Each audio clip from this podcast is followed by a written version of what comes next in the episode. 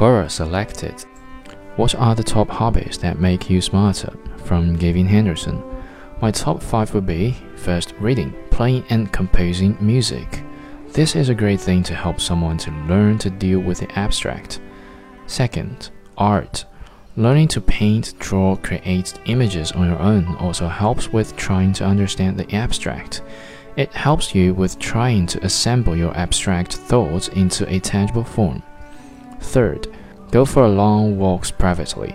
Allow yourself to think aloud, and while you're walking, analyze and study everything around you.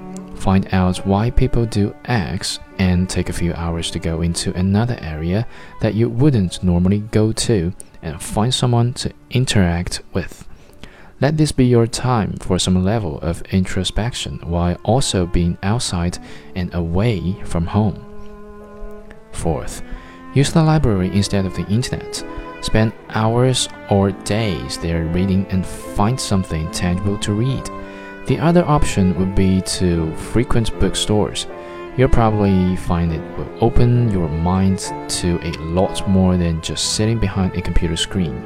Purchase some puzzle books, for example, which you can physically work on at home, and there is no undo button, and make sure to use a pen, not a pencil. Fifth, cooking. Learn to prepare your own meals and custom cuisine. Experiment a little. This is great for those with depression. It also allows you to break the rules and help one think outside the box.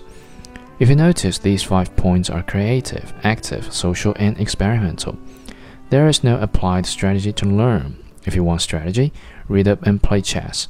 But if you want to understand things that could help you when you apply strategy, I would suggest these five.